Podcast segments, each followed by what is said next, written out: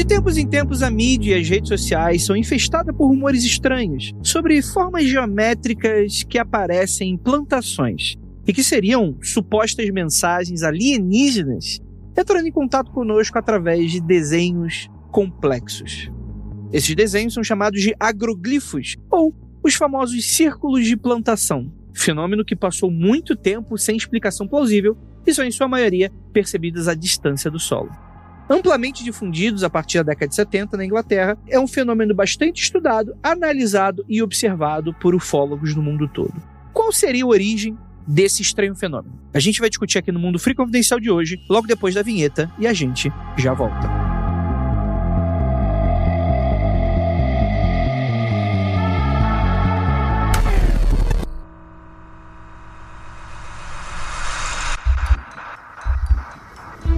Nada de errado com seu áudio. Adentramos agora através dos seus sentidos. Estamos preparando você para o que vai acontecer nos próximos minutos. Além do que conhece por tempo e espaço, o contato com algo além. Não conte para ninguém e nunca olhe para trás, pois este é Mundo Freak Confidencial.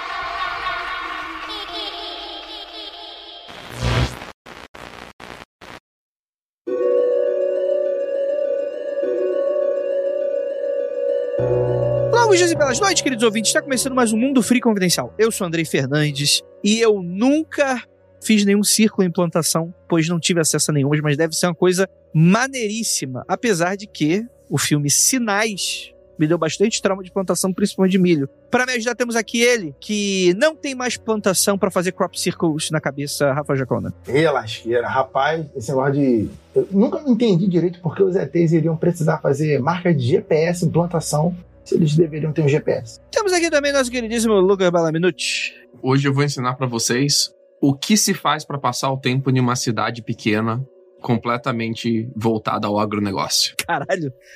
Vamos com calma aí, Lucas. E temos também nossa queridíssima Mabê. E aí, tudo bem? Oiê! Gente, assim, sinais traumatizou a minha infância, tá? Então, assim, hoje eu tô aqui pra ler, que nem a gente lê, assim, no, no café. A gente não, né? Evidente que lê no café. Eu tô aqui pra ler sinais hoje. É só passar os sinais que eu vou lendo, vou falando a explicação. Deixa comigo. Gente, antes da gente voltar a falar aqui de crop circles, círculos de plantações, deixar um recadinho rápido. Primeiramente, agradecer a sua audiência, a sua paciência, que tá aqui sempre com a gente. Siga a gente nas nossas redes sociais. Arroba Mundo Freak no TikTok, no Instagram, arroba Mundo Freak no Twitter, diversos conteúdos iradíssimos. E ó, se você curte o Mundo Freak Confidencial, você sabe que ele é exclusivo do Spotify. Mas temos diversos outros projetos aí no nosso catálogo que são independentes e precisam de você. Aquele meme lá, meme, né? Segunda Guerra Mundial, meme, né? Do, do tio Sam chamando a você, convocando para a guerra. Existe uma guerra espiritual acontecendo no Brasil, gente. Vocês acham que não? Como é que vocês fazem para vencer a guerra? Mentira, tô brincando. Vai que alguém acredita merda. É, é gente, o desespero tá batendo aí. Apoia.se barra confidencial, com mínimo de 10 reais, você já ajuda o seu produtor de conteúdo que você ama a continuar o trabalho. Cara, é uma vez no mês uma passagem de ida e volta na tua cidade. Eu sei que não tá barato. E aí é isso. Eu tô vendo aí que a economia tá começando a dar sinais positivos, né? Por muita sorte. Você pode aí arranjar um trabalho, né? Falar, pô, ganhei uma promoção. E aí você pode pensar no mundo frio com carinho. Pô, será que a gente merece? Eu não sei. A gente merece, Rafael? Não só merecemos, como os produtos que produzimos aqui no Mundo Freak não são de graça. Pra você é que tá nos ouvindo. Exato. Se tiver condição, apoie. Gente, é muito trabalho por trás, assim, tá? Eu vejo vocês fazendo um monte de coisa, eu também trabalho com podcast, sei como é que é, então valorizem o conteúdo local. Que não é local, porque está na internet. Isso aí, Mabê, 10% aí, a gente escorrega aí pelo Pix pra você. comissão, comissão. Quem apoiar Comissão, e falar, comissão. foi por causa da Mabê, a Mabê vai ganhar 10%. Eu vou mandar um Pix. Eba!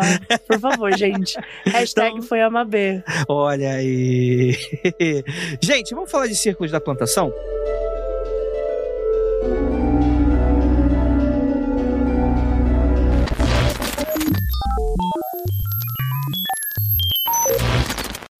When you need mealtime inspiration, it's worth shopping Kroger, where you'll find over 30,000 mouthwatering choices that excite your inner foodie. And no matter what tasty choice you make, you'll enjoy our everyday low prices, plus extra ways to save, like digital coupons worth over $600 each week. You can also save up to $1 off per gallon at the pump with fuel points. More savings and more inspiring flavors make shopping Kroger worth it every time. Kroger, fresh for everyone. Fuel restrictions apply.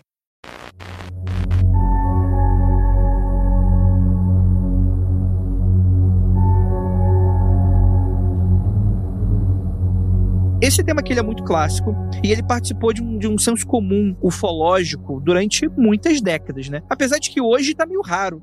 Eu acho que, inclusive, se a gente perguntar agora pra geração Z, talvez elas nem saibam o que é isso. Mas isso pra galera que cresceu nos anos 80 e 90, cara, era só isso no jornal, né? Quando falava sobre ET, círculo de plantação é muito comum. Tanto que a gente tem o filme do Shyamalan, né? Os Sinais, que aborda um pouco dessa estrutura. E durante muito tempo acreditou-se, né, e continua acreditando até hoje, que seriam maneiras dos alienígenas extraterrestres, caso eles existam, de mandar alguma mensagem, né? É meio que uma sacanagem também, né? O cara vai lá, quebra a porra da soja, do, do milho, sei lá, e vira uma, umas linhas ginástica em menor escala, né? Que, que, sei lá. É que depois que a gente automatizou completamente a agricultura, fica um pouco mais difícil acreditar que os alienígenas estão fazendo o círculo de implantação, né? O cara do painel de controle dele, das coordenadas de GPS e o maquinário todo faz a colheita, o plantio, o preparo do solo, a irrigação. Então, tipo, a gente tá em um nível de tecnologia de domínio já que é muito difícil você olhar para isso e falar, mano, é uma máquina com GPS fazendo isso, né? Mas eu acho que o, que mais legal dos, dos círculos de plantações é o como por muito tempo a galera ficou muito maravilhada com isso, né? Toda vez que saía alguma notícia de algo novo, a galera fazia um apêndice disso. Tinha. A, na época não era Wikipédia, era aquelas. Enciclopédia. Enciclopédias, né? Tinha, cara, enciclopédia que ia fazendo apêndice disso. Você ia lá, tinha círculo de plantação na enciclopédia, e caso 1, caso 2, caso 3. Cara, isso na enciclopédia, olha que maneiro. Então, tipo, fazia parte da cultura mesmo você ir acompanhando a evolução dessa parada, né? Total, total, né? E eu gosto muito que eles ganharam um nome. Eu, eu não conhecia muito esse nome, eu fui saber depois, anos depois, né, que eu, que eu passei a ver, porque era um círculo de plantação e só, né? Mas agroglifo é um negócio meio bad vibe, vocês não acham, não? Uma coisa meio, sei lá, agroboy, meio.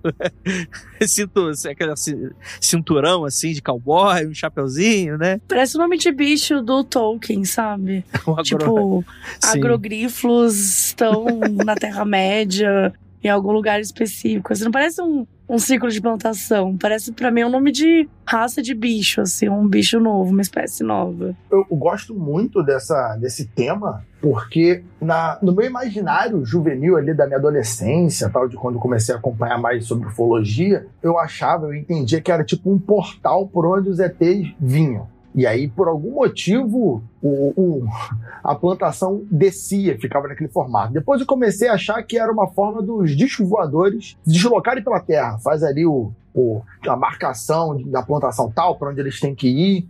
E aí, depois eu comecei a pensar: caralho, por que um disco voador marcaria uma plantação para saber para onde ele vai? O cara já tá no disco voador, ele tá perdido na Terra. Mas é um mistério aí que eu gosto de, de pensar um pouco sobre. Ué, mas a gente, se você for para pensar, a gente tem tecnologia do GPS e a gente tem, por exemplo, os escoteiros que tem altas simbologias que coloca para marcar árvore, né? Tem umas, tem umas técnicas que eles usam nesse sentido, né? Eu, eu acho que nesse cenário, se, você, se o seu, a sua área de atuação é o planeta inteiro, talvez você precise de umas orientações. Tipo, ó, essa pode ser também uma marcação de gangue. Do tipo, ó, aqui é dos reptilianos. Pode ser pichação, né? É, pode ser uma parada dessa, pô. Uma forma artística, porque não? É, é tipo. Expressão. Uma expressão artística. Né? O cara olhou para aquela plantação de trigo e falou: vai um círculo, um triângulo aqui, hein? Puta, que maneiro. Mas eu acho que é mais. A, as teorias que eu ouvia falar quando eu era pequeno e lia mais sobre isso era que era uma comunicação com a gente. Passava o alienígena aqui, que tava só de passagem, né? E ele via, pô, tem uma civilização aqui que não tem a mesma capacidade tecnológica que a minha. Vou deixar alguma simbologia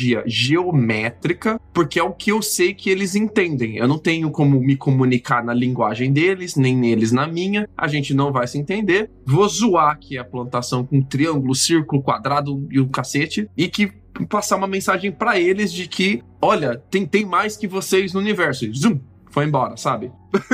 Pelo o que eu lia quando eu era mais novo, era que, tipo, pra um alien fazer isso é muito fácil. É tipo uma parada que eles fazem dois segundos e foi embora, sacou? Tipo, ele não precisa desprender uma energia, um trabalho, pensar muito para fazer isso, né? Caraca, Lucas, eu gosto da sua ideia, porque eu também já pensei sobre isso dessa forma, mas eu também comecei a pensar disso, eu começava a pensar assim, caralho, o Alien realmente quis deixar uma simbologia meio universal tal, que eles são incrivelmente inteligentes, avançados, e aí deixaram aqui. Aí eu comecei a parar e pensar assim, caralho, é tipo Jesus escrevendo em parábola, podia ter escrito mais, né? Jesus falando em parábola aí, podia ter deixado a mensagem mais clara, bem clara. Meio mestre dos magos, né? né? Meio mestre dos magos, mas enfim, são tão inteligentes e deixam o negócio tão tão misterioso. Alien tão avançado me deixa um círculo, um triângulo, um quadrado. É, é combo de Street Fighter esse negócio aqui? O que, que é pra fazer? Mas eu acho que essa é a genialidade. Eu acho que essa é a genialidade. Tipo, se eu sou inteligente e eu tô entrando no, no outro planeta, por que que eu vou te dar uma mensagem se eu acho vocês inferiores? Eu vou foder com a cabeça de vocês. Vou dar sacaneada, né? Eu vou assustar vocês. eu vou fazer uma bolinha aqui, vou fazer um triângulozinho aqui, porque vocês vão ficar 50 anos falando disso. Entendeu? Os caras rachando de dar risada de todo mundo.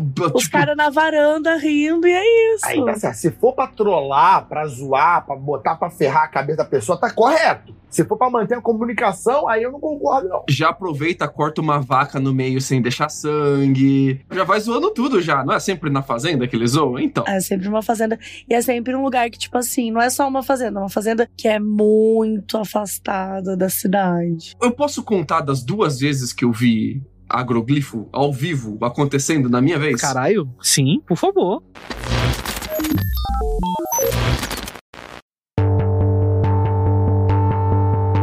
A primeira vez, ela foi maneira porque, assim, eu era do time de atletismo da, da high school. E o time de atletismo, a gente treinava corrida, né? Eu corria a uma milha e corria os 800 metros. E a gente corria todo dia de manhã, uma horinha, assim. Só que quando a gente tava de saco cheio e não queria fazer o treinamento de corrida, a gente ia pra um lugar da cidade que tinha uns trens abandonados. Às vezes a gente enchia uma caixa de donut ali no, no café e ia comer donut nos trens abandonados. Ficava fazendo nada lá, né? Passava uma hora sem fazer nada, comendo donuts e depois voltava. Ó, treinamos, hein? Não tinha um eufemismo pra alguma substância ilícita, Lucas? Não, pior que era donut mesmo. Mano, é americano, velho. O que, que você tem pra comer de café da manhã? Donut e bacon.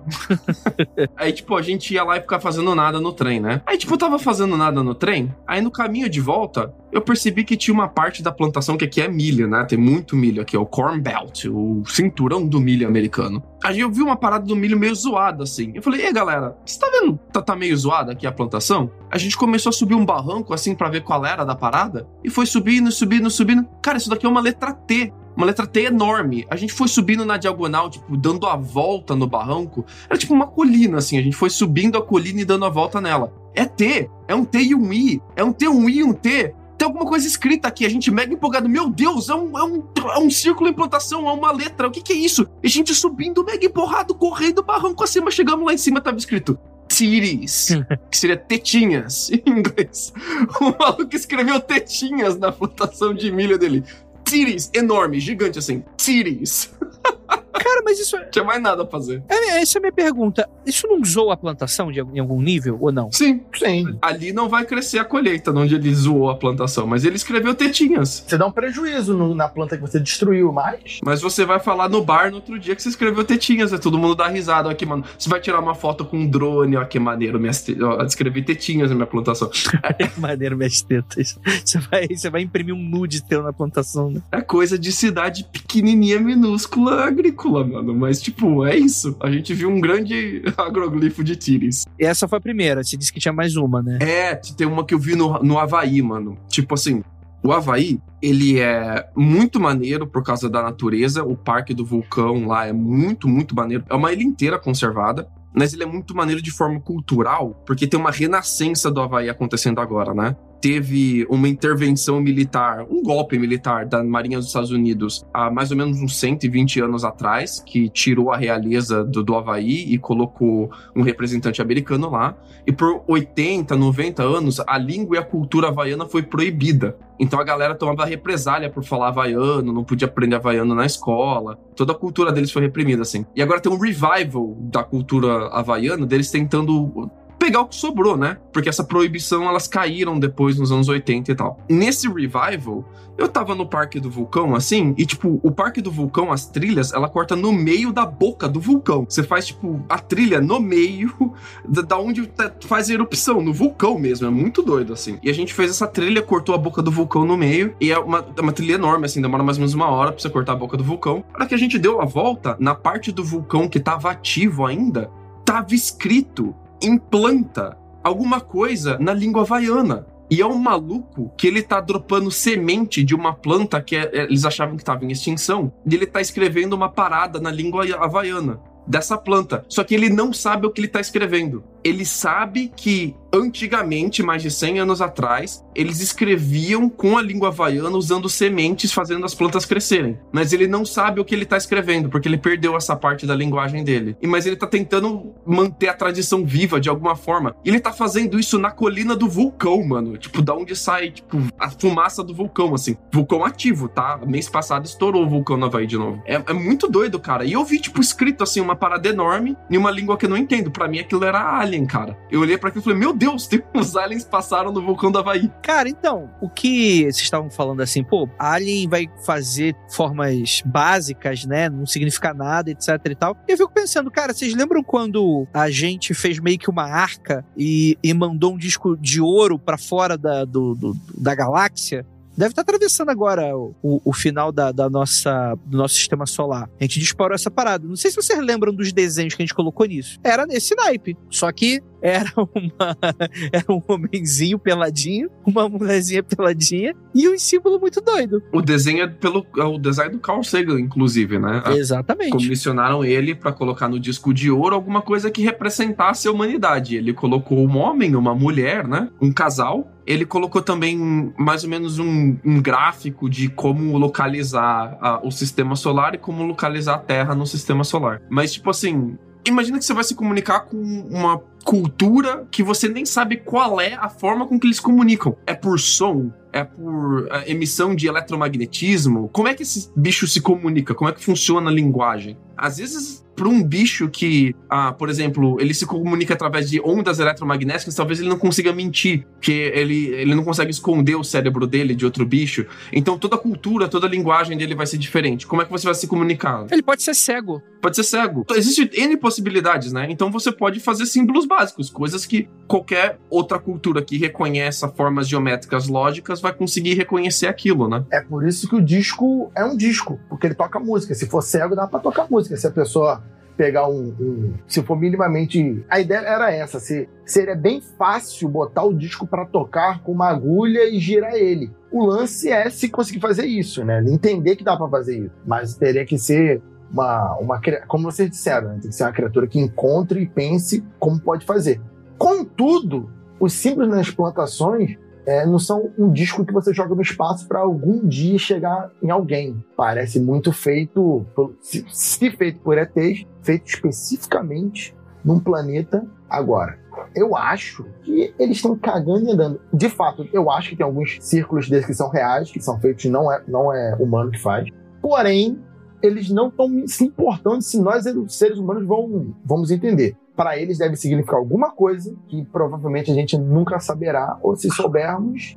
Rafael, e se a gente for o outdoor alienígena? Os caras estão fazendo propaganda na Terra para os alienígenas passando aqui do lado e a gente foi achando o maior mistério. É, caraca, bicho. É tipo uma placa de vereador, né? É. O vereador de não sei das quantas. Vote triângulo quadrado bolinha. É, é, pode ser de parada dessa, né?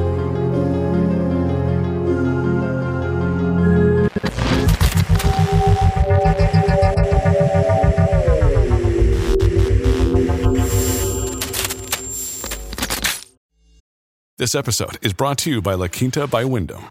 Your work can take you all over the place, like Texas. You've never been, but it's going to be great because you're staying at La Quinta by Wyndham. Their free bright side breakfast will give you energy for the day ahead. And after, you can unwind using their free high speed Wi Fi. Tonight, La Quinta. Tomorrow, you shine. Book your stay today at lq.com.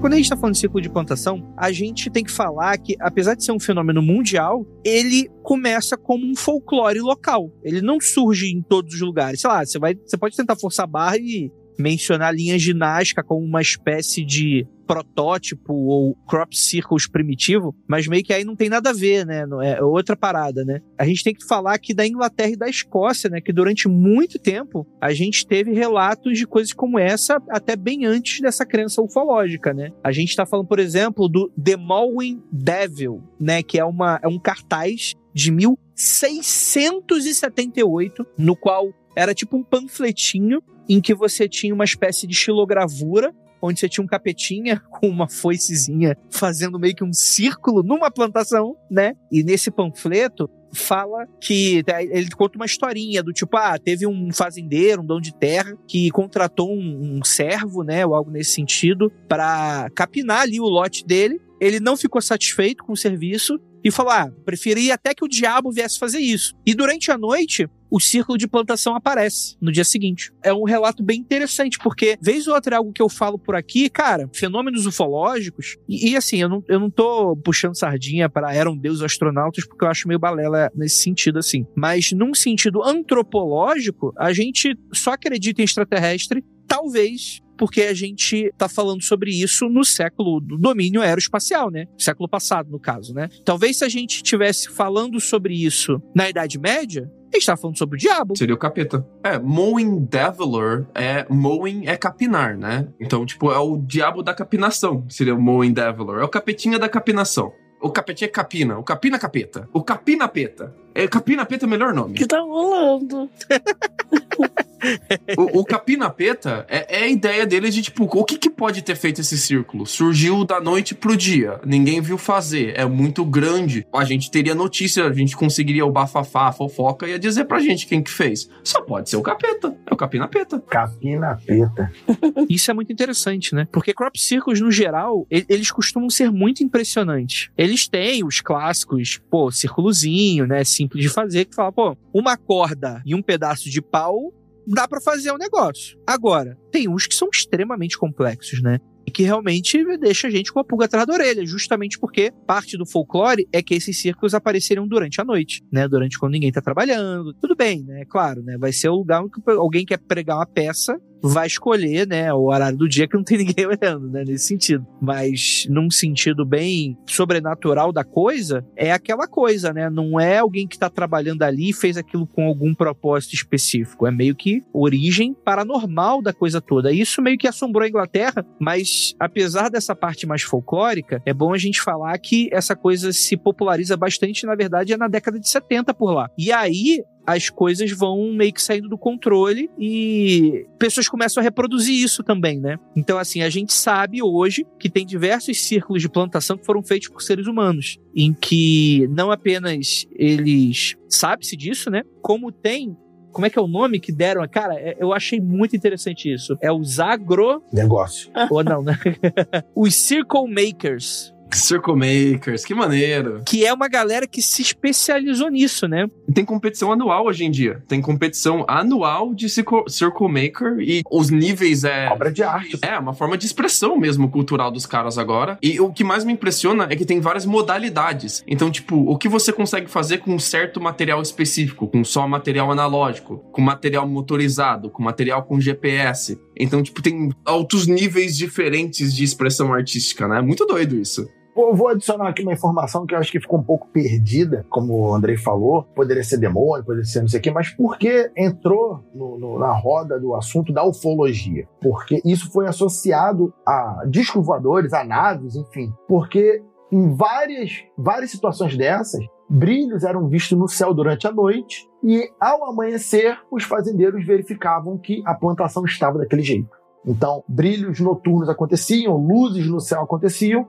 e pela manhã os círculos estavam feitos, né? Então, por, por ter esse brilho no céu na noite, que provavelmente aconteceu os desenhos, começou a se criar essa relação. E aí ufólogos iam na região, faziam medições de radiação e tal. E vários desses círculos, vários desses desenhos, eles tinham uma, uma radiação diferenciada detectada dentro deles, em posicionamentos ali dentro deles e tal. Então, por isso, começou a se associar também esses círculos à ufologia, ao assunto da ufologia. Né? Porque se não fosse isso, provavelmente se continuaria se falando que era algo sobrenatural, no sentido de demônio, de anjos, mas por causa dessa luz, dessa radiação, a ufologia foi o, o, o responsável por abraçar esse filho, vamos dizer assim. Isso conta muito o primeiro que ficou famoso, né? Que é o do Patrick Moore, em 1963. Ele que tinha um campo de batata em Wiltshire. Ele viu luzes no céu, depois descobriu-se que era um meteoro, essa luz no céu que ele viu. E para quem nunca viu um, um meteoro, um meteorito, se você tá perto o suficiente, é uma parada de outro mundo, cara. Eu vi um em Sedona, no Arizona. E, bicho, parecia que tava, sei lá, descendo um foguete, cara. Muito maneiro. E ele viu luzes no céu e tal, e depois no dia seguinte, na plantação de batata dele, apareceu círculos, que eram os destroços desse meteoro que caíram em vários lugares diferentes. E formou-se um desenho maneiríssimo de mini crateras, né? Ele não chegou a afundar o chão, porque não foi um impacto muito grande, mas ele chegou a queimar a plantação de batata deles, de forma que formou um desenho ali, um desenho meio abstrato, mas de vários círculos. E esse foi o primeiro que ficou famoso, né? E a partir daí começou-se a coletar de forma mais moderna, né? De forma mais. Quais que são os desenhos, onde que eles estão acontecendo, tem alguma correlação geográfica, tem alguma correlação de luzes da noite. Aí começou a criar toda essa cultura moderna de crop circles, né? De círculos. Eu acho que a discussão é que a gente sabe que tem vários desses que foram feitos pelo homem, etc e tal. A discussão é: algum em algum momento teria sido feito por algo não humano? E eu acho que essa discussão vai um pouco além disso. Justamente, né? A gente se adiantou aqui, a gente falou sobre essa parada ser uma. virou um esporte, né? Nesse sentido, né? E, e gerou até um problema. Hoje tá, inclusive, até mais raro, justamente que em dado momento isso passou a se tornar uma, uma forma de você fazer ações de marketing. Justamente porque, sei lá, você contratava uma marca, contratava os Circle Makers, eles faziam, sei lá, para Pepsi, eles faziam uma parada, saía no jornal e era meio que uma publicidade, entre aspas, gratuita pra marca nesse sentido. Falar, pô, é uma parada diferente, criativa nesse sentido e tal. Só que isso gerou um problema. Que foi o seguinte: a partir de então, os Circle Makers só passaram a trabalhar ganhando algum dinheiro. Então isso começou a rarear e escassear o, essa arte, né, nesse sentido. Então parou de pipocar círculos de planta. Eu fico imaginando o fazendeiro puto, que, tipo, tipo pichação, né, quando a pessoa não gosta e tal, e a pessoa reclama pra caramba, né? Imagina, você parte da tua plantação, deve ser uma parte tão relevante, sim. Mas ainda assim, alguém vai e, e faz a parada, né? O Bauer e o Charlie, que são os dois circle makers mais famosos, eles meio que mataram a graça da piada. Porque eles vieram a público no começo da década de 90, um pouquinho antes de eu nascer, em 91, e eles falaram para todo mundo: cara, a gente é o autor de pelo menos um terço dos crop circles que vocês têm catalogados. A gente vem fazendo isso há três décadas como piada e a gente vem sendo convidado, a gente tá viajando o mundo. A gente fez na Austrália, na Escócia, nos Estados Unidos, na Alemanha, na Inglaterra. A gente tá fazendo crop circle há três décadas. E pra gente isso é muito divertido porque a gente vê todo mundo muito intrigado. Eles contam isso porque isso perdeu um pouco do controle na década de 90, assim, dos mutirões de crop circle que aparecia no, no final do, dos anos 80, no começo da década de 90. Não era só o Bauer e o Charlie fazendo, tinha mais gente já fazendo. E sempre que aparecia um novo, tinha mutirão ufológico. Eu não tô falando de 10, 20, 100 pessoas. Eu tô falando de, tipo, na fazenda de um cara aleatório, brotar 5 mil pessoas do nada, acampar, deixar o lixo lá, causar uh, tumulto, atrapalhar o calendário de plantação do cara. Isso virou um transtorno. Os ufólogos estavam. Ufólogo é farofeiro, deixando lixo, fazendo tumulto, uh, tenta, tentando assediar as pessoas. Não, eu quero tomar o seu relato. Imagina 5 mil pessoas na frente da sua casa, tentando tomar o seu relato, você nem sabe o que tá acontecendo. Então, tipo, ele, como a parada perdeu um pouco de controle, eles vieram a público e falou: não, tipo, um monte desses foi a gente que fez. E o resto deve ter sido uma outra galera que se inspirou na gente. Como a gente se inspirou em outros também. A gente não é o primeiro a fazer, né? Já tem muita gente fazendo isso há um bom tempo. Então isso meio que matou a graça, assim, por um tempo, né? E o mais legal deles terem feito isso, para mim, foi que eles convidam um ufólogo que na época tava famosíssimo, mostram um dos círculos, pedem pro ufólogo conferir se é de alienígena ou humano, o ufólogo garante que é de alienígena, e deles mostram exatamente como eles fizeram e fazem um igual do lado. e daí fica, tipo, muito na cara que, tipo, todo esse mistério eram pessoas se divertindo, né? O que é legal para mim, até mais que, que ser de outro planeta, assim, acho muito bacana que o, o, ser humano é um ser tão expressivo que até com coisas do cotidiano, assim, ele tá sempre encontrando formas de se expressar. A gente não consegue conter muito isso, né? E eu acho que também isso sumiu um pouco por causa da industrialização e mecanização da agricultura, né? Na época desses caras, de 1990, já era um maquinário pesado fazendo agricultura, mas não era um, não era um maquinário tão automatizado. Hoje em dia é tudo muito automatizado. Você não tem nem como ir na plantação fazer uma parada dessa, a não ser que você queira muito fazer isso, sacou? Tipo, é, é, é tudo por comando por GPS, guiado por radar, guiado por drone. É menos gente rodando a área, né? Isso. E, e é menos produtor, micros produtores em uma grande região sei lá, você tem uma grande região com 500 famílias produzindo trigo. Você não tem mais isso. Hoje em dia, uma empresa comprou tudo aquilo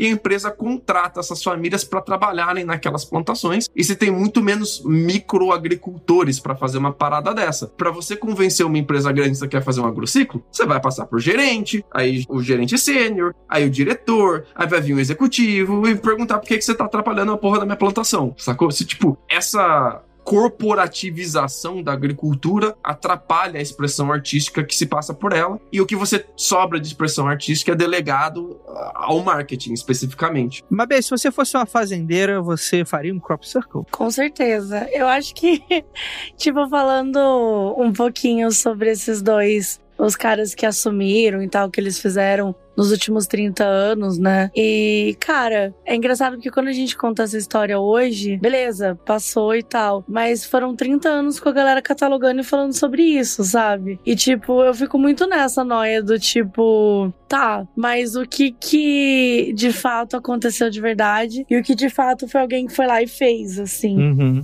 Porque eu acho muito estranho os casos, sei lá, os primeiros casos, quando a gente tava falando de tipo, pô, ai, foi uma coincidência, aí foi um, sei lá, foi uma coisa que caiu, foram uns raios, sabe? Eu acho, não sei, mano. Eu acho que é, é um negócio que para mim é, é, um pouco difícil de acreditar também, sabe? Uhum. Então, assim, principalmente a minha memória disso, né? Eu nunca vi um, um agroglifo, eu nunca vi um desse é, pessoalmente, mas eu me lembro muito dos anos 80 dos anos 90 isso passar assim muito na televisão. E, eu lembro que, tipo, tinha muito no sul do Brasil. Eu lembro que tinha muito no sul do Brasil, assim. Paraná, Santa Catarina. Eu lembro bastante de falar de cidades pequenas e tal. E eu ficava assim, sabe? Tipo, eu não consigo acreditar que, de fato, todas as coisas estranhas foram, tipo, só alguém que queria chamar atenção. Dar uma sacaneada, né? Queria dar uma sacaneada. Pra mim é difícil ainda pensar nisso. A questão é que a ufologia abraçou isso com bastante avidez, né? Tanto que depois de um tempo que isso começou a se popularizar, meio que muito dessa galera inventou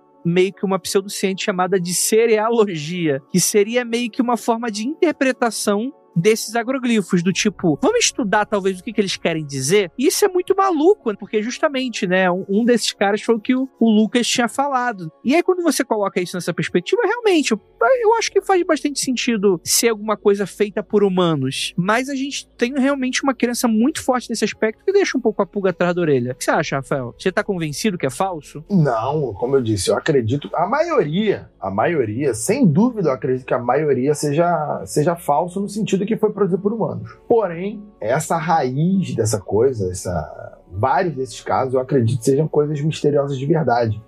Tanto que, pelo que o Lucas falou, se atualmente aparecerem círculos implantações de, dessas mega estruturas, megas corporações de agricultores, eu vou acreditar que é mais real ainda, porque, como ele disse, tem muita burocracia para fazer desenho em fazenda hoje em dia. É, ainda mais por grandes produtores, essa, o agronegócio, assim, vai ter que passar por muita coisa. Então, acho que a maioria, sim, é zoeira, dá para fazer, mas o, o, mistério de como algumas são feitas de, de forma muito rápida, algumas são tamanhos muito grandes para um cara, dois senhorzinhos, fazer com, com a corda e uma madeira, sabe? Então, Não, é absurdo mesmo. O tamanho, a escala é muito doida, né, cara? É muito absurdo. coisas que demorariam madrugadas inteiras e teria que ter uma galera para fazer. Outros, como eu disse, tem uma detecção de radiação diferenciada. Alguns têm marcações, tem alguns que chegam a ter marcações de como se tivesse um tripé tendo pousado, só que muito grande, assim, em forma de, de triângulo, um negócio gigante, como se fosse pés de uma nave tivesse descido, algo do tipo. Então tem várias, várias coisas curiosas em alguns desses que são os mais menos, os menos explicáveis, vamos dizer assim. Então acredito que tem vários desses que são reais, mas a maioria, sim, é o pessoal fazendo coisas e se divertindo. Meu, e vamos combinar, tipo, eles sempre são muito perfeitos. Gente, eu sou péssima no desenho. Tipo, eu não consigo conceber que todas as, todos os fazendeiros simplesmente têm uma puta visão foda geométrica e consegue fazer. Porque assim, é sempre igual, cara o mesmo tamanho de um lado esquerdo, o mesmo tamanho do lado direito. Sim, muito simétrico, E aí, tipo, né? é muito simétrico.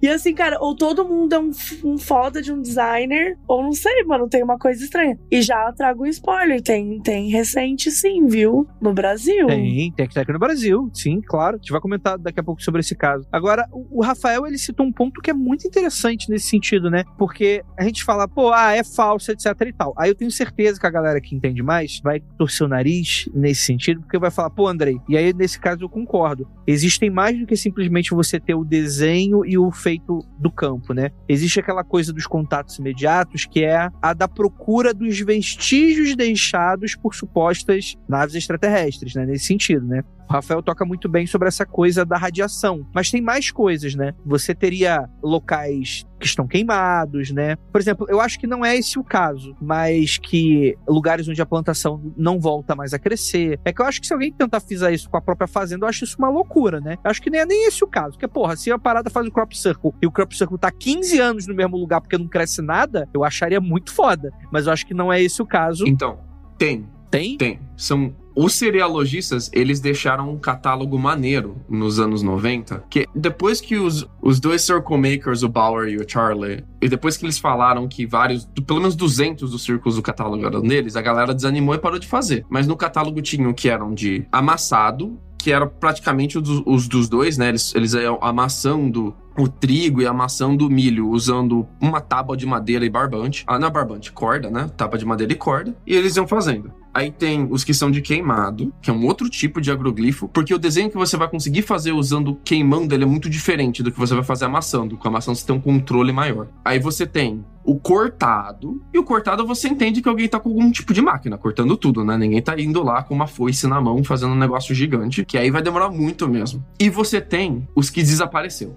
Esse para mim é que deixa com a pulga atrás da orelha. Que simplesmente ali não tem o milho. Tipo, como se ninguém tivesse plantado, sacou? Aí, aí eu admito que é meio foda mesmo. Porque o cara que fez isso, ele tem que ter programado muito tempo antes. Ele tem que ter plantado com um nível de precisão que nos anos 70 a gente não tinha. E você tem que fazer o desenho, tipo, o milho que vai crescer vai sublinhar o desenho do milho que não vai crescer. É muito doido, cara. É muito doido. Esses eu acho muito foda. E é um cara que tá pensando, tipo, na estação seguinte. O Brasil, ele tem múltiplas estações de colheita, né? Mas nos Estados Unidos a colheita é uma só, a colheita do verão, para trigo, milho e soja, né? Então, tipo, o maluco plantou isso já pensando que daqui seis meses, na época de colheita, ia ficar maneiro. E você não tem nem como tirar uma foto legal. Porque, tipo, não, não tem drone na época, na época de 70. Como é que você vai, tipo, alguém, você tem que, alguém tem que descobrir isso naturalmente, tem que cair na mídia, o jornalista tem que bancar que essa história é legal, ir no editorial, pagar um, sei lá, um helicóptero helicóptero, talvez, uh, do, do, bombeiro ali, de uma cidade grande que vai ter helicóptero do bombeiro, pra lá, ir lá e tirar um, uma foto lá de cima maneira, né? Esse, para mim, que não cresceu nada no lugar, esse realmente deixa com uma pulga atrás da orelha. É o mais maneiro que tem. Cara, e aí é muito louco porque a gente não sabe exatamente por que, que é a causa, mas existe essa correlação de que quando o OVNI, vamos chamar ele desse, o objeto, né, ele se aproxima, ele queima mas ele queima de uma maneira que não volta a crescer mais nada, né? Você tem correlações como essa em casos clássicos, assim, até os de máscara de chumbo, por exemplo, né? Você vai ter a, talvez alguns resquícios, né? Ou, alguma coisa tipo dos metamateriais, né? Então você vai ter pedaços da nave meio que pequenos, em que você vai falar, cara, essa parada aqui é um metal extremamente puro que só poderia ser artificial. E aí os caras se matam para fazer aqueles testes de laboratório, pagam do próprio bolso para tentar comprovar e tal, mas tipo, fica naquela aquela, tipo, ah, tá, mas o que, que isso deveria comprovar exatamente? Né? E você perguntar, ah, se o cara salgar o solo, não cresce mais nada. Você destrói o, a, o pH do solo e nada vai crescer ali de um jeito ou de outro. Então, tipo, não seria um grande mistério nada mais crescer ali. Mas a parada é que você vai medir o pH do solo e ele tá com o pH normal.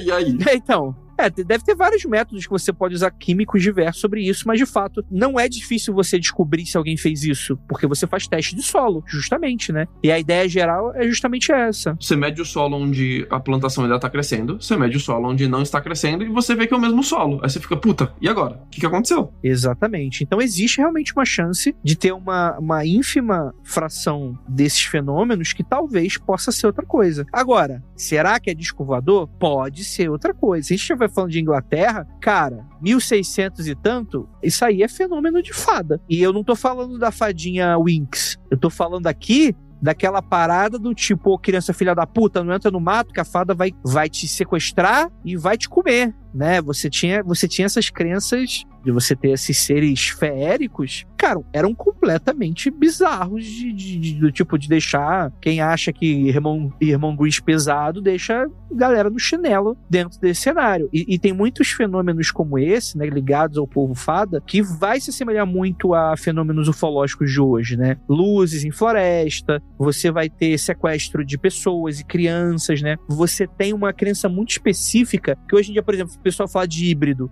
Não fala híbrido, ah, a pessoa vai vai, engravida, aí vem um, um neném e tal, que é roubado, coisa nesse sentido. Cara, tem a mesma coisa com fada, tem a tal criança fada, que é uma crença que em dado momento você tem lá o bebê, o seu bebê é sequestrado e é colocado um outro bebê no lugar, que seria o bebê fada. Do tipo, você vai criar e depois de um tempo aquele bicho vai sumir. É quase como se fosse uma espécie de cuco, né? Daquela coisa de sequestrar o, o filhote e, e, colocar o outro no lugar para você cuidar, e você tá cuidando do filhote de outra de outra espécie, né? Então você vai ter relatos muito parecidos dentro desse cenário, né? Vivarium é um filme atual que trata um pouco sobre disso. Maneiro até o Vivarium, gostei desse filme, é legalzinho. É. O David Attenborough, ele tem um documentário que ele fez há mais ou menos uns 40 anos atrás, onde ele vai na Namíbia e ele encontra uma região na Namíbia que ela é bem plana e ela tem uma grama dourada, assim, bem ralinha que cresce ali, né? Uma extensão enorme, assim, até o horizonte.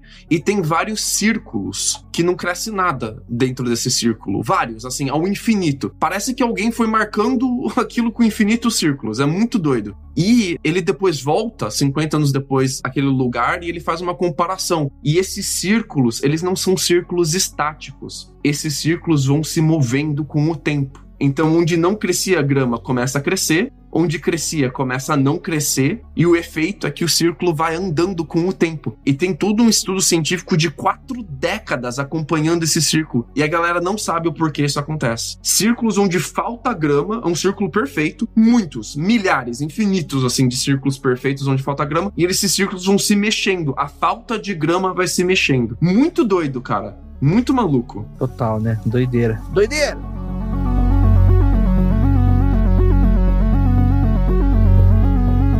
Another day is here, and you're ready for it. What to wear? Check. Breakfast, lunch, and dinner? Check. Planning for what's next and how to save for it? That's where Bank of America can help.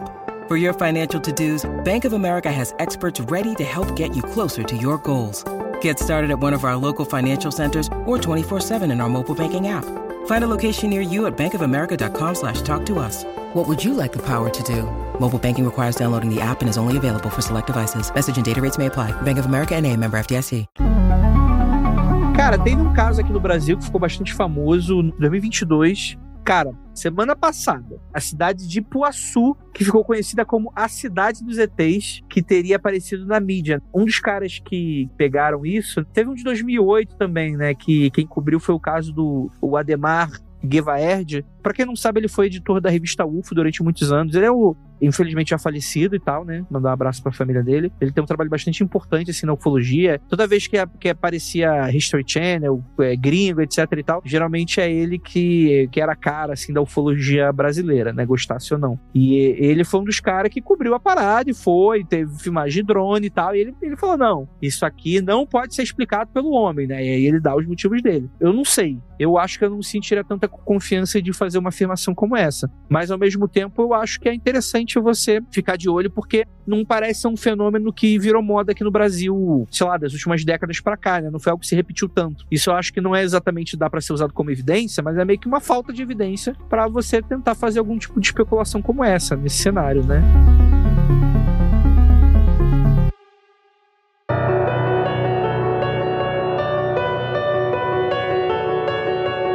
Vocês acham? Vamos dar aqui uma conclusão geral? Uma B. O que você acha que pode ser? Teorize, teorize. Cara, é, então, é muito, é muito doido tudo isso, assim. Principalmente quando, como eu falei, né? Eu fico nessa dúvida do tipo, tá, com certeza alguns foram feitos pelo homem, provavelmente a maioria. Mas tem umas coisas que são muito estranhas e são muito simétricas para ser, sei lá, natureza, sabe? Tipo, pra ser alguma coisa, sei lá, uma praga. Porque acho que tem um pouco isso, assim. Os filmes também, eles, eles infelizmente enviesaram nossa cabeça, porque eu cresci nos anos 80 e eu cresci cercada de, cara, eu sou, sou de Minas Gerais, então assim, para mim a ideia de encontrar com ET sempre foi muito romantizada. Sempre foi uma coisa vibe Spielberg, porra, vai chegar um cara na minha casa com um dedo gigante falando que eu quero falar no telefone. e tipo assim, sabe? É isso, acho que sempre foi uma coisa muito romantizada e eu, eu acho que eu cresci muito com essa vibe assim, esperando os alienígenas, esperando que algo diferente acontecesse comigo esperando ver uma plantação com isso. E acho que, tipo, eu tô muito. Tipo, eu não consigo ser cética quando se trata desse assunto. Eu tenho bastante dificuldade. E aí, quando eu fiquei sabendo que a gente ia gravar e tal, eu fiquei com essa curiosidade. Eu falei, putz, quando foi, será que o último que rolou aqui no Brasil? Porque eu me lembrava desse de 2007, 2008, que foi nessa cidade de Poaçu. Mas eu não me eu não sabia desse 2022. Acho que ele não foi muito divulgado, ou, não, ou, ou enfim, eu não vi. E aí, quando eu fui olhar, eu falei, caralho, 2022, na mesma cidade que tinha. E é uma cidade que, tipo, parece que rola muito lá. E aí, eu fiquei assim, na noia, sabe? Lembrando que Sinais, gente. Em, quando tem, você assiste o filme Sinais, que ele é de 2002, se passa na televisão uma reportagem de uma aparição alienígena no Brasil, no Sul. Em Passo Fundo. tá, em Passo Fundo. Cara, é demais esse filme. Eu adoro Sinais, cara. Sabe? Sabe? Tipo assim. Então, eu, eu revi aí recentemente, nossa, é, é apaixonante. Então, assim, sabe, eu acho que se Minas Gerais está para os alienígenas, eu acho que com toda certeza os sinais aí, os, os círculos nas plantações, os, os agroglifos, com certeza estão para o sul. A região sul de uma forma geral, mas assim, provavelmente mais em Santa Catarina e Paraná. Porque assim, cara, não é possível que tenha uma pessoa muito engraçadinha em Ipuaçu que ela tá, tipo assim, há 20 anos fazendo isso, mano. Sabe? Tipo, não é possível. Sim, maluca, o maior até aceita, né? Uma, uma parada. É, que tem uma seita. Então, assim, eu acredito muito, assim, que é alguma coisa. Mas eu não, não tenho explicação. E eu acho que tudo bem. Eu acho que tudo bem, não, não sofro de não ter explicação para isso, não. Eu não, aliás, eu nem, não sei nem se eu gosto de uma explicação para isso. Porque tem essa coisa do tipo. Do mistério, né? É, e os próprios amigos lá que faziam isso tal, eles chamaram o cara, daí o cara falou: não, não tem como fazer isso. Aí eles vão lá e reproduzem. Tá, mas assim, você não consegue reproduzir qualquer desenho? Tipo, isso não é uma prova de que foi você que fez. A prova de que você foi que fez, se você tivesse, sei lá, filmado, você fazer. É, é uma evidência muito forte, mas não é uma prova, prova. Ah, né? não sei se é uma evidência muito forte. você só mostra que você sabe fazer aquele desenho. Sim, sim, sim, sim. Mas sim. e aí? E se você ficou lá decorando? Eu, se você pegar um desenho no Google, que eu gosto de fazer isso, lá, urso, e eu pegar uma folha, eu consigo fazer um urso igual, entendeu? Então, assim, Sim. eu não sei se, se, eu tô muito feliz, satisfeita com essas evidências aí, não. tô brincando, mas eu sou do lado que, hum, é um pouco estranho isso aí. A maioria pode ser feito pelos humanos, mas acho que tem uma parte que não. E aí quando você pergunta, tá, mas quem que fez? Cara, só sobra os alienígenas. Acho que não tem muita opção. a natureza que não foi. Perfeito, a natureza não tem esquadro e compasso. Rafael Jacaúna. Olha, já comentei algumas coisas aqui que eu achei que era, coisas que eu acho que podem ser. Eu vou falar agora, eu vou, eu vou chutar aqui agora, hein? Eu acho que isso aí não é alienígena, não. E? Pelo menos não é alienígena da nave espacial. É alienígena de outra dimensão agora. tá bom, rapaz. Agora eu vou para alienígena de outra dimensão. eles quando passam de uma dimensão para outra, se não for no mar, quando eles fazem isso na terra e por, por acaso sai uma plantação, as plantas reagem assim. Quando a nave muda de dimensão, acontece isso nas plantações. É um efeito colateral sem querer. Cara, perfeito. São seres humanos ou não de outra dimensão quando eles fazem a viagem, quando eles fazem o flip da dimensão para outra. Não é humano que faz esse aí. Tem alguns são, mas a, a, os mais misteriosos, mais legais, não são humanos. Então acho que a gente de outra dimensão fazendo isso. Seria então um subproduto da viagem interplanetária, interdimensional, no caso. Isso aí, é um efeito colateral que eles descobriram que é divertido fazer, então de repente até fazem de proposta, vamos ver que desenho vai fazer quando a gente dá aquela flipada de um mundo pro outro, mas não é porque eles deixam a marca, não é outdoor galáctico, não é um GPS, calma aqui que a gangue aqui é do reptiliano já, eu acho que isso aí é uma parada mais inocente, mais sem querer do que intencional. E aí,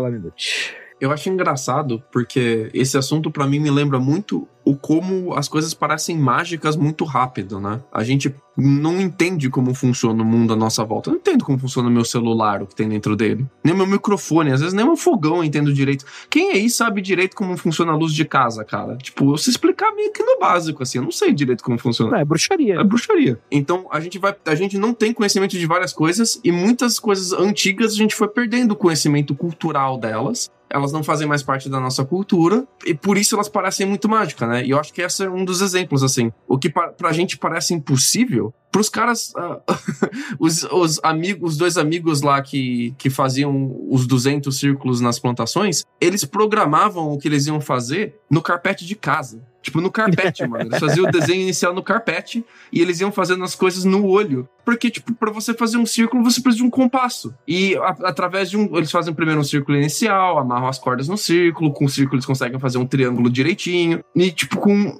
um objeto geográfico, ele consegue construir o outro e tal. E depois eles vão marcando só a partir do desenho mesmo. Mas pra gente, né, a gente perdeu esse conhecimento, então ele fica parecendo muito conhecimento mágico, assim. Eu acho que a gente. Ele me lembra que tem muita coisa legal pra gente aprender com coisas do passado, que a gente fica muito empolgado com tecnologia nova, né? Mas tem muita coisa legal que a gente pode aprender com o passado, assim. E eu deixo a dica de vocês irem aprender um pouco do que se perdeu da cultura uh, do Havaí e da linguagem do Havaí porque, tipo, o alfabeto deles, que é um alfabeto meio derivado do polinésio, é maneiríssimo. Eles estão tentando reviver a cultura deles agora, que é uma cultura que tá quase sendo extinta, e agora tem um grande revival disso. Tava quase sendo extinta, e agora tá tendo um grande revival disso. E Círculos na Plantação me lembra muito isso, assim. Coisas que a gente perdeu da cultura que seria legal a gente reviver, assim e tal. E eu quero muito conhecer o cara que escreveu Tetinhas. Parabéns pra esse cara. De tudo que ele podia fazer, mano, por que, que ele escreveu Tetinhas? Parabéns pra esse cara. Ficou em impactado.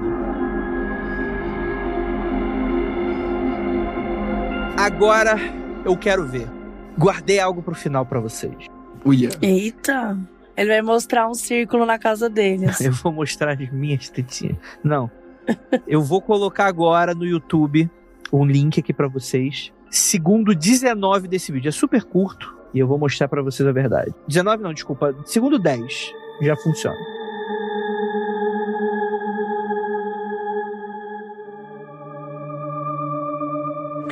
Caralho! Vai se fuder. Muito doido, mano. Os dois pontinhos de luz, os dois ovnizinhos luminosos, parecem ser globos, né? É drone, é drone. E, e, e, o mato, se não for uma edição muito bem feita, né? Se, se, esse vídeo for original da época, é muito maneiro que ele faz os movimentos, as luzes fazem, depois o mato abre. Logo em sequência. É, é, é, parece videogame, né? Tipo, aquela coisa meio tem um delay, é. né? E o desenho aparece certinho, né? Não é como se fosse uma impressora. Eles fazem uns círculos no alto, né? Para quem não tá vendo aí, eu vou deixar o link no post para vocês. Mostra um vídeo muito antigo, parece VHS, né? Filmagem antiga durante uma noite, né? Ou um entardecer, ou uma manhã. Tem alguma iluminação na ambiência, mas é muito pouca se não dava para ver nada, e você vê pelo menos duas orbes iluminadas, está sendo filmado um descampado, e aí essas orbes vão fazendo círculos. A filmagem parece que a câmera tá meio isométrica, assim, do solo, dá pra ver ao longe que é uma fazenda, e aí essas orbes elas se movimentam, dão umas duas, três voltas, e aí surge, como mágica, um desenho complexo de vários círculos e conectores, assim, aparecendo na plantação de uma vez, assim, só. É, os, os orbes, eles não descrevem o desenho, né? Eles não sobrevoam exatamente o desenho. Eles fazem dois círculos, assim, os, os orbes, um em volta do outro, e todo o desenho surge do nada. Isso que é bizarro, né? É Como se fosse um fade in, fade out, um efeito de fading, assim. É muito, muito maneiro, muito bem feito esse vídeo, cara. Maneiríssimo. Imagina isso na TV, anos 90, cara. No Fantástico, que estrago que ia fazer. Cara, esse vídeo tá, tá publicado no YouTube há 16 anos. Caramba. O vídeo em si é de 96. Ele é famoso esse vídeo. Então, e aí tem o primeiro comentário aqui. Falando como um animador num grande estúdio, Uh. é, foi o- quem, quem comenta isso é o Travel Wise 65. É muito o nome de uma, alguém aleatório na internet, né? Claro. Esse vídeo foi filmado em 1996. O cameraman mostrou para pub Patreons, patrons, não sei o que, que seria isso, né? Horas antes de filmar. Não, horas depois de filmar. É, horas antes. Se o cara mostra uma filmagem horas antes de filmar, eu vou dizer que o cara é mágico também. Ele é um extraterrestre, né? Mas o caso é depois. Não, é depois. Pub patrons são amigos do bar. Ah, boa. O cameraman mostrou pros amigos do bar. O círculo não existia dias antes, mas na manhã depois o cameraman revela o vídeo para esses amigos do, do field, né, do campo, e tava lá. Nós não tínhamos tecnologias para criar um vídeo como esse em 1996. Aí ele até fala que precisaria criar duas semanas no mínimo, demoraria para filmar uma parada dessa, né? E meio que não tinha uma tecnologia apropriada para algo assim. Especialmente o if the check. Eu não sei o que seria esse check, S-H-A-K. O que, que é, Lucas? Hum, A shake é chacoalhamento. Tá chaco... O cameraman ele tá chacoalhando bastante, né? Ah, que a mão tá chacoalhando a mão. Porra, é uma boa isso aí. Tipo, aí não ia conseguir. Porque o bizarro do vídeo é que, tipo, em 1996, galera, dá pra fazer isso em um estúdio, vai. Pelo amor de Deus, estúdio de TV consegue fazer isso. Não, eu achei a conclusão dele perfeita. Mas é que o vídeo ele chacoalha tanto, né? O, o cameraman ele tá chacoalhando tanto o vídeo Ah. que é muito difícil você encaixar um fade in, fade out, assim, de, de um antes e um depois, assim, um em cima do outro, bonitinho que nem ele fez. Teria que ser uma parada que alguém pegou frame by frame no analógico e fez esse fade in, fade out no analógico. Seria um puta de um trabalho, cara. Mas pera, você não coloca a parte mais importante que ele fala. Conclusão, é autêntico.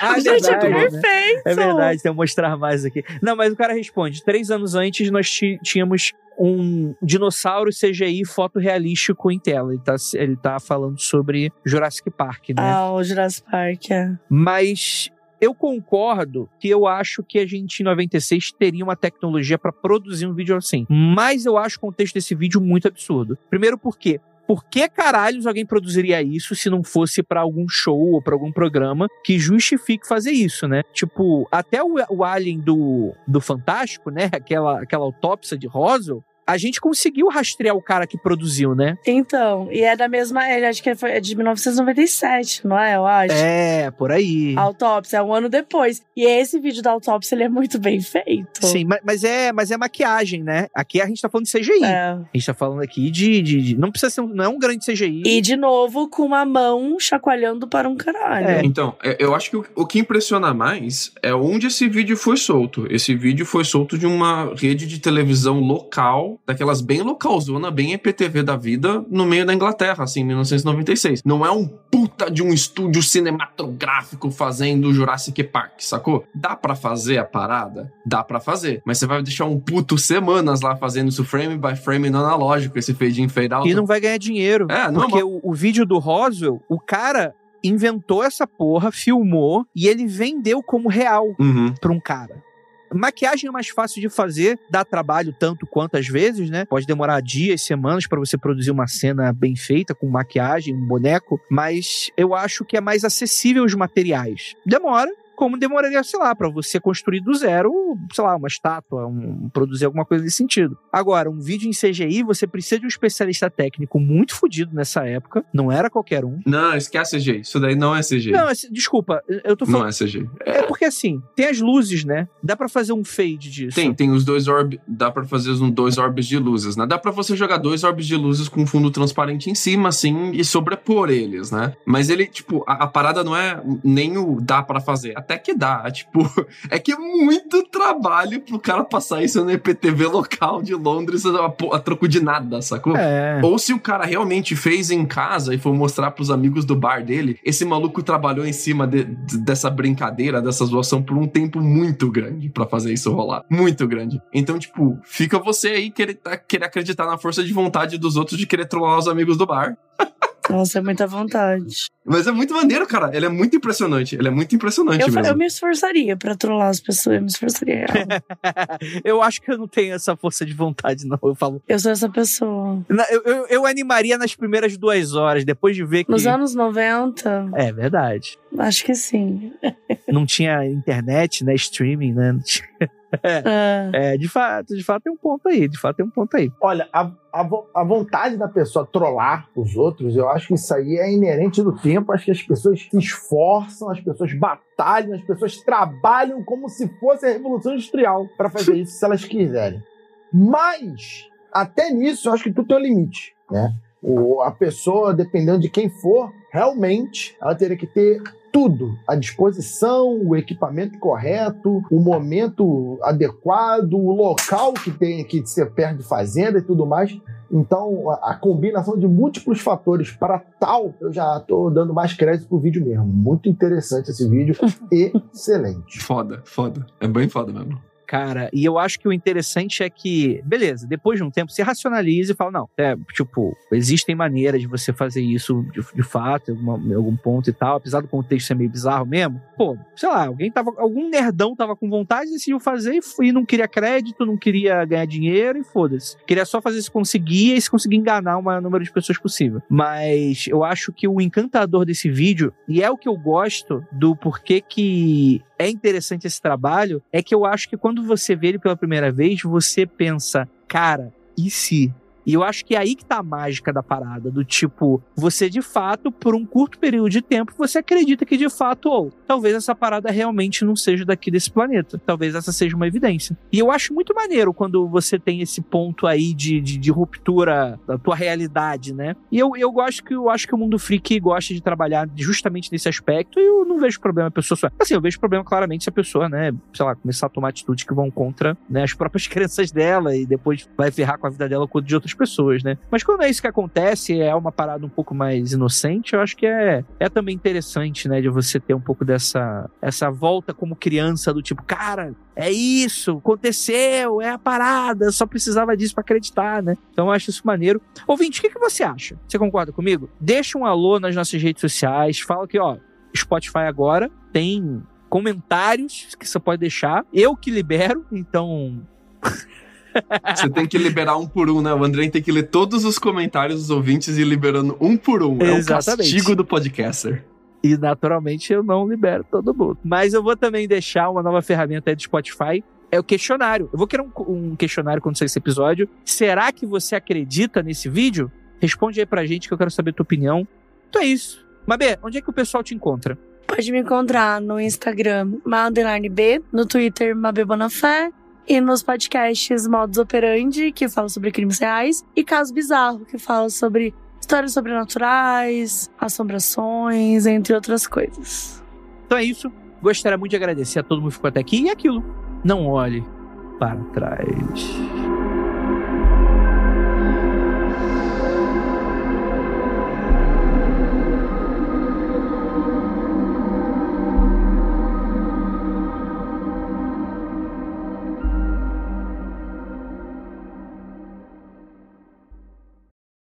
Your brain needs support, and new Ollie Brainy Chews are a delightful way to take care of your cognitive health.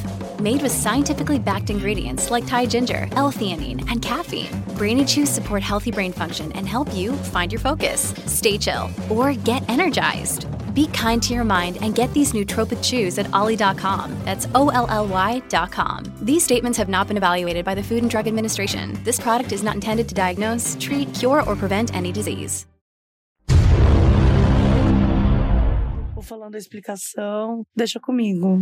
Não tem a, a mãe do, do, do Schwarzenegger? É a mãe do Schwarzenegger ou do Stallone que lê o futuro na bunda dos outros? Tem uma história dessa? Mentira. Ué? Eu conheço a bundomancia, mas não sabia que a mãe Mas dele- é ela que faz. Meu Deus! Perfeita. Até da bunda do cachorro ela lê o futuro do cachorro, sabia? Mãe Stallone, bundomancia. Ah, cachorro também é gente, pô. E também tem futuro. E também tem futuro. Ó, aos 98 anos, mãe de Sylvester Stallone faz sucesso. Ah, não, levantando pesos, não, não é essa notícia. Levantando bundas. Imagina a mãe do cara velhinha, 98 anos, bombadaça, lendo a bunda de alguém. Calma aí, calma aí. Outra rumpóloga de renome é a mãe do ator Sylvester Stallone. Meu Deus. Jaqueline Stallone, de 95 anos, diz ser capaz de ver o futuro das pessoas apenas olhando uma foto das nádegas do cliente. Perfeito. Ela cobra 125 dólares e aceita que a foto seja enviada para o seu site. Eu também Cara, aceitaria. Pode mandar, gente. É muito perfeito, cara. Não tem a galera que faz, faz leitura de órgãos sexuais que você manda? Sim. Você manda, paga. Aí a pessoa fala, pô, esse, esse, esse negócio aqui é bonito. Tem uma encurvatura legal, parece charmoso. Mas aí é um rating. É tipo. É tipo Yelp. É, é diferente. Mas teve um cara que foi no caso bizarro, né? Que ele contou a história dele, que ele tava num date e ele só queria transar. E o cara começou a ler. Ele falou que podia ler tanto ânus quanto o pênis dele. Ele falou: Cara, não, não quero isso. E o cara falou: Não, para, porque você tá falando desse jeito. Ele meio que começou a rir. E o cara ficou ofendido, porque ele falou: Pô, isso é ciência. então, assim. Isso é ciência muito forte. Sabe aquele site de receita, Tudo Gostoso? Que a galera faz o review das receitas, né? Tentei, não dá certo, coloque mais manteiga. Imagine um tudo gostoso, só que de ler pau e bunda. Caralho, bicho. Que, pra onde que esse papo tá indo, né? Né? né? Tudo, tudo gostoso com X. Não olhe para trás. Vai que a mãe do Stallone tá lendo o seu cu. Não ia falar, tipo, seria aqueles. aquela raspadinha que dá, o pessoal dá na, na, na cabeça, na cabeça e coloca, tipo, o símbolo da Nike? Será que é o crop circle moderno? Seria, poderia ser considerado? A pessoa acorda. Fazer tá um, lá, um um corte de cabelo maneiro, cheio de desenho. Cara, é meu sonho Você, você diria então que um cabeleireiro poderia ser um crop circle? Os Circle Makers? Um circle maker? Imagina, cara, esse Gostei. provérbio que apareceu significa isso, isso, isso. Leva pro pastor aí o teu crop circles aí de cabeça aí. Eu vi um ver o que que maluco fez o Trump raspado na cabeça dele e eu vi, tipo, Meu ao vivo, assim. Tava pegando o ônibus maluco na minha frente. Mas ficou muito ruim, assim, porque ele é velho, enrugado já. Sabe cabeça de velho, mas enrugado, assim? Caralho. Aí, tipo, parecia que o Trump, alguém tinha comprensado a cabeça do Trump, que tava desenhado no raspado, como se fosse aquelas máquinas de pressão hidráulica, sabe qual é? Ficou uma coisa muito Ah, doida. não, não ficou tão ruim, né? Você reconheceu. Oh, mas é impossível não reconhecer, cara. Não, eu ia falar, eu acho que o E- impressionante disso é reconhecer mesmo. Não, eu ia falar que o Trump já parece uma coisa amassada, né? Ele já tem a aparência de uma coisa laranja amassada, então. Exatamente, foi com a tradução micro-ondas do- depois de muito tempo, começou a nascer uns verdinhos. Às vezes é né? fidedigna, né? Eu que enc- encalhei com a parada. Perfeito, gente, pode encerrar a gravação. Este programa foi produzido por Paratopia Podcast Storytelling.